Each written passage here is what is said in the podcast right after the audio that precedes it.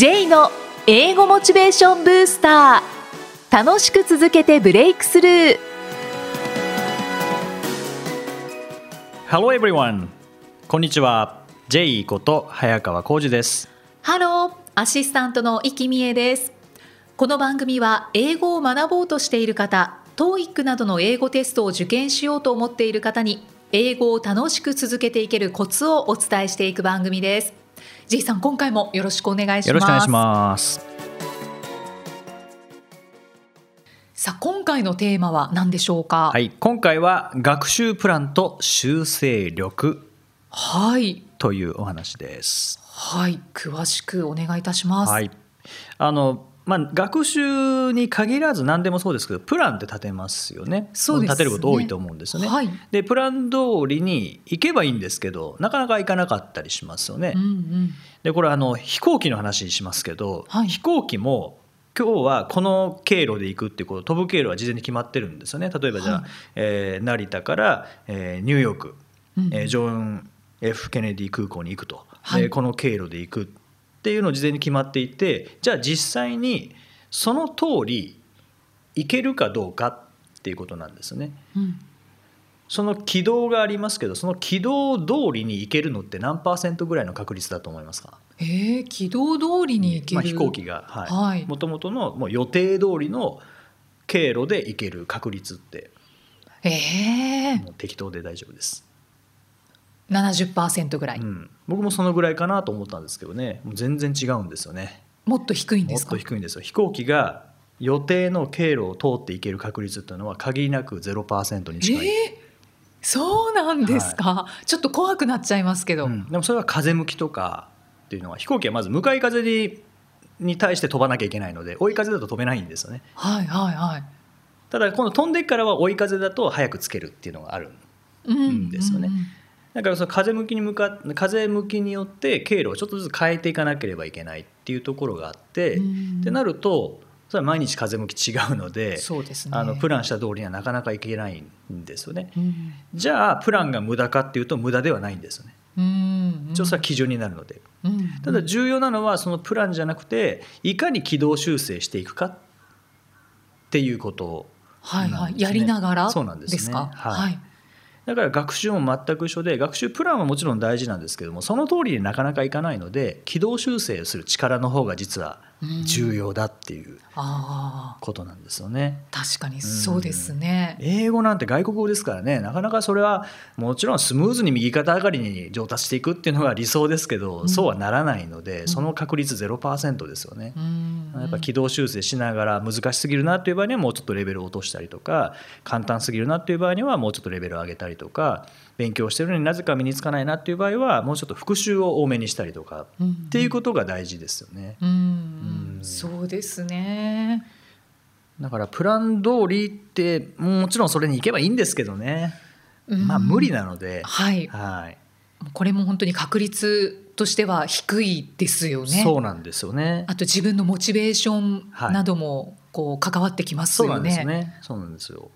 だからプラン通りにこの時間にはここの場所まで行ってるはずだったんだけどガソリンが切れちゃったのでちょっとガソリンスタンドでガソリン入れなきゃなみたいな感じですよね。うんうん、そうですね。うん、プラン立てたからいやもう無理やりガソリンスタンドなんて寄ってる場合はないみたいな感じで行ったらガソリン切れて動かなくなっちゃうので、はいはいこれが挫折ですよね。あ、そうですね。うんそうですよ。だから栄養補給しながらね、たまには休みながらはい行かないとですよね。そうなんですよねん。で僕が好きな例え話があるんですけど、はい。あの斧で斧だったかな？ノコギリだったかな？ちょっと忘れましたけど、えー斧で切っている人のがなかなかその斧を切れなくなってきたはい。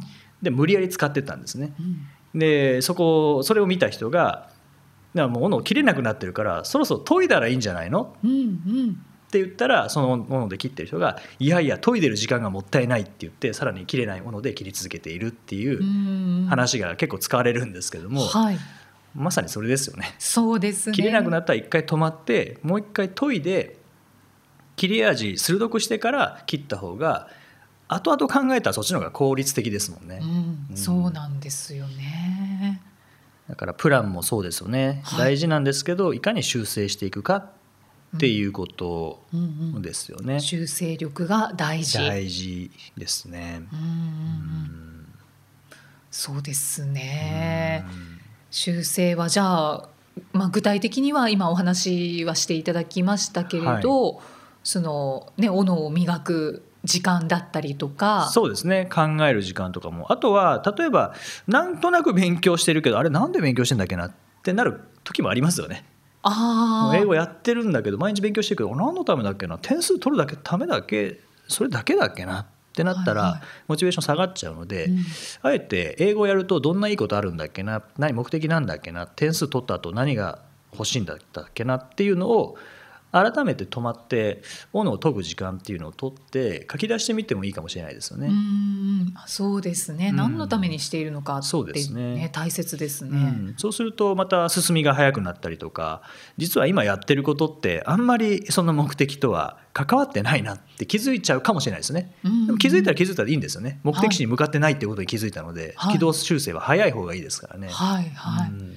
あということはやっぱはい。り軌道修正はこれ毎日やった方がいいですね。本来はそうですよね。そうですうんね。正しい方向に向かってるかどうかっていうことですよね。うんうんであの何回か前の放送でもお伝えしましたけども僕はあの毎朝のモーニングブースターという朝ミーティングをはいしているんですけど、それがまさにその軌道修正の役割を取ってくれてるので、うんううんんやっぱり仕事しやすくなりましたね。うんそうですか、は毎日っていうのはミソですね。そうですね、まあ、毎日って言ってもたかが10分ぐらいですからね、はい。う ん毎日24時間の中の10分取れないってことはまあないので,、うんうんでそれは移動しながらでもいいですしで朝7時にあのアクセスできない場合はただあの文字で送るだけなんですよね。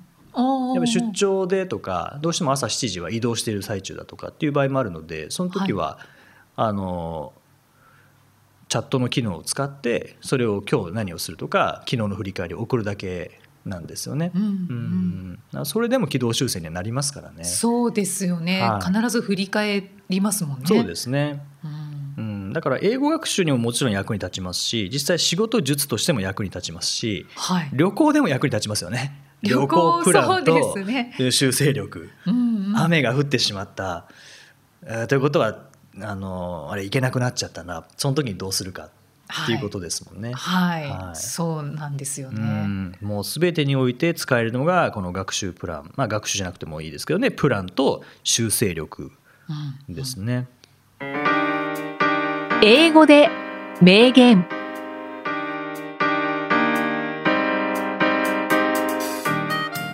続いては毎日配信している J さんの単語メールボキャブラリーブースターから著名人の名言を英語でご紹介いただきます J さん今回の名言は何でしょうか、はい、今回はロバート・アンソニーロバート・アンソニーというアメリカ人のプロレスラーの方の言葉です。はい When you blame others, you give up your power to change. When you blame others, you give up your power to change. You give up to power. はい、なんとなく大丈夫です。はい。はい。えー他人を責めるとき、自分が変わるための力を諦めることになる。あだからあの人が悪いって責めたらそれはもう相手の責任にしちゃってるので、はいはい。はい。自分が変わらなくなるっていうことですね。あはい。そうですうねまたいい名言を持ってきてくださいましたね、はい。この他人を責めるのは簡単なんですけどね。そうですね。他人が100%悪いっていうことはあんまりないですもんね。うん。100%は。うんうん。100%はないないですもんねですかね。まあ、こっちに多少の落ち度があったりもするのではい。そこは、うん、100%相手を責めるっていうよりは次につなげるために振り返ってうん。それこそ軌道修正ですよね。今はい。度こういうことがあった時にはこういうふうに先にこういう手を打っておこうとかっていうのはやっぱ考えなきゃいけない時もありますもんね。うんそうそうですね、ん。あこれでも軌道修正が入ってきますうね、ん。でもこうイラッとしたりとかはいこう怒ったりする時って結構自分の価値観に触れた時なんですね。ああはいはい。自分の価値観とは違う。違うことをされたとか自分が大事だと思っていることをされなかったとかうん。っていう時にイラッとしたりするので、うんうん。そういった意味では何か起こった時自分の価値観を確認する機会にもなるんですよね。うんうん。そうですね、うん、例えば遅刻された時に怒るっていう場合は時間が大事っていう価値観があるその人が持っているっていうことですし、はい。えーそうではなくて例えば挨拶されなかったからイラッとしたっていう場合はそう思った自分は挨拶が大事っていう価値観を持っているっていうことですからね。なんかイラッとした時は意外と気づきがあるので、うんはい、そこは他人のせいにする前にあ自分はこれを大事だと思ってるんだなって、うん。はい、思うっていうのは一つありますよね。ああそうですね、うん。自分の価値観が分かりますね。ですよね。うん。はい、僕の価値観はあのついさっきなんですけどコンビニ行ったんですよね。はい。コンビニで、えーホットコーヒーと水を買ったんですけど店員さんがあの金額も言ってくれないしうんありがとうございますも言ってくれないし、うんいらっしゃいますも言ってくれないんですよね。はい。別にイラッとはしないんですけどなんで言わないんだろうなって思ってうんうんうん。不思議だなと思って。うん。で僕なるべく現金使わないか計画を自分の中で今しているのではい。エディで払うんですよね。はい。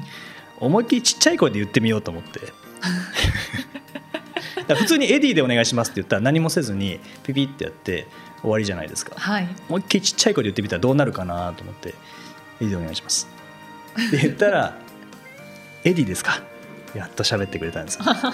嬉しかったですねなんか。僕は店員さんが話してくれたら嬉しいって多分思うんでしょうね、ああそうですね、はい。そうですはい。ね、うんうんうん。その価値観は一緒です。はい、でもその後のレシートは何も言わずにまた渡してくれましたけどね。ま あその人の店員さんの価値観はそれが普通と思ってるんでしょうね。ですよね、はい、うん。気づきがありますうん、ねありますね。いろいろ気づきますね。ははい。い、あー。だからまあ他人を責める時には、はい。自分の自分が変わるための力を諦めることになるっいいうことなので、他人を責める前にちょっと気づいてみると。そうですね、はい。はい、で自分の行動をもしかしたらちょっと変えるきっかけになるかもしれないですからね、うんはい。J's Topics さあこのコーナーでは J さんにまつわるあれこれをお話しいただきます。J さん今回のトピックスは、はい。今回はあのこの前人と話していたらこれ聞きたいですって言われたことがあるんですね。はい、でそれについてなんですけどそれが読書術どうやって本読んでるんですか？っていうのをすごい知りたいですって言われたので、気になりますね。気になりますか？本の読み方って人それぞれですよね。そうですよね。僕あの本の読み方3つあるんですけど、はい、一つは自分のアイデアを出すために本を読む。うん。インプットしたらアウトプットしやすくなるのでそのためにアイデア入れアイデア入れるために本を読むっていうのと、うんうん。で2つ目が自分自身の行動とか思考をアップデートするために今やっていないこととか考えたこともないことを取り入れていくっていうための読書、はい。で3つ目がまあ言葉を使ってる仕事なのでその言葉の使い方とか、うん。あとは比喩ですよね。それこそ例え話とかメタファーとかっていうのを入れるために本読んだりっていう大体この3つぐらいうんですかね三つぐらいとは言ってもやはり分析されてらっしゃいますね。そうですね。で僕はあのメモ取りながら本読むのでもう基本的には紙の本じゃなきゃ嫌なんですよね。う。んうん。あの折りた折り曲げたりとか、はい。メモしたりとか線引いたりもうっていうのをしたいのでもちろんあの電子書籍でも線は引けるんですけどね。指で線引けますけど、後で見返す時が面倒くさいのとあとメモも打ち込まなきゃいけないですからねああ面倒くさいんですよね。うんうん。うん。電子書籍のいいところはあの荷物が増えないっていう。あそうですね、うん。ところはいいんですけどそれ以外はなんか頭に入らない気がするんですよね。うん。紙よりも。わかります。紙の良さってあります。うんそうですね。だからそうですね。とにかくメモしながら読んで、あなるほどって思ったらすぐ実践してみたりとか、うんうんうん、あと本のいいところはなんか書かれている内容と自分がうっすら思っていたことが合致した時にこう共鳴して新しいものを生み出せたり、あと全然考えたこともないことと自分がやってることがあ合わさって化学変化が起こったりとかするので、その辺は好きですねそういうのが。新しい発見がいくらでもある。うん。うんそうですね。うんやはり本は本当にいろんなことを教えてくれますよねい。や本当そうですよねだってある人が何十年もかけてやってきたことが1500円ぐらいで買えるんですもんね。そうなんですよね。お得すぎますよね。J さんはどういう本を読まれますか？いろんな本ですねそれこそプレゼン関係のものも読みますし僕はい同時に読むんですよね、うんうんなんか4冊ぐらい。その時の気分で読みたいもの変わるのではい。今日入ってるのはあのプレゼン関係の本うんうん。とあとこの前絶対読まない本買おう買って読もうと思って、はい。絶対読まない本普段絶対読まない本買ったんですけど、はい。あの軍事軍事的なそれこそ戦争の戦略が書いてある本なんですね。ええでもヒントがあるんですよねうんいろいろあそうその戦争で、えーうまく勝つためにはまず指令が大事それから戦闘があってそれから支援もしなきゃいけないっていうこの指令戦闘支援っていうのはこれ学習にも活かせるなと思って、うん指令っていうのは問題解く前の戦あの作戦とか説明とかですよね。はいはい。で戦闘が問題を解くっていうことですよね。はい。でその後にそれを受けての支援サポートが必要なので、うんうんあこれは学習にも活かせるなとかですね作戦とか戦車の動き方とか見ても全然わかんないんですけど、はいたまにそういうのがあるのでうんうんそうだったらまあ1,000円の価値あるかなって思うんですよね。うん。うん。例えで使えますしね。そうなんですよね。はいあでそうさっきの軌道修正力っていう話もどこで知ったかっていうと、はいあの今売れてる「Think Clearly」っていう本があるんですけど、あ。はい。えー、と誰が書いたかというとですね、えーロルフ・ドベリさんっていうちょどこの国の方かわからないですけども「うん Think Clearly」ですねっていう、はい。Think Clearly」っていう本。最新の学学術研究から導いたより良い人生を送るための思考法っていうのがあって、うん。僕これはその思考法が知りたいんじゃなくてあこんな新しい本出たなと思ってパラパラ見ていたらさっきの飛行機の飛行機は、うん。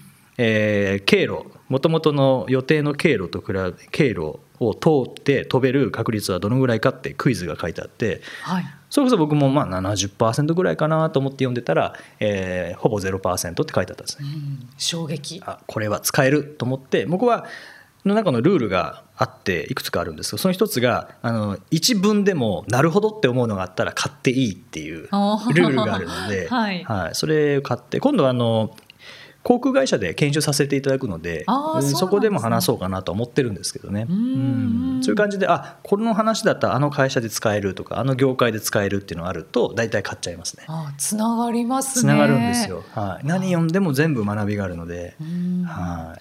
そうか、これは買わないだろうなっていう本を買うことって私ほぼないので、買ってみてもいいで面すかね。白いですよ。例えばあの本屋さんの例えば、うん、なんだろうな、はい。うんさ3フロア3階分本屋さんだったとしたら、はい。じゃあ今日は2階の右奥のコーナーにある本をちょっと買おうとかって決めてそれに何があるか分かんないですけどね、はい。とりあえず行くんですよねはい。はい。そしたらなんかあの着物の本とかだったとしたら それも買うんですよねその中でなんか面白そうなやつを。へえ。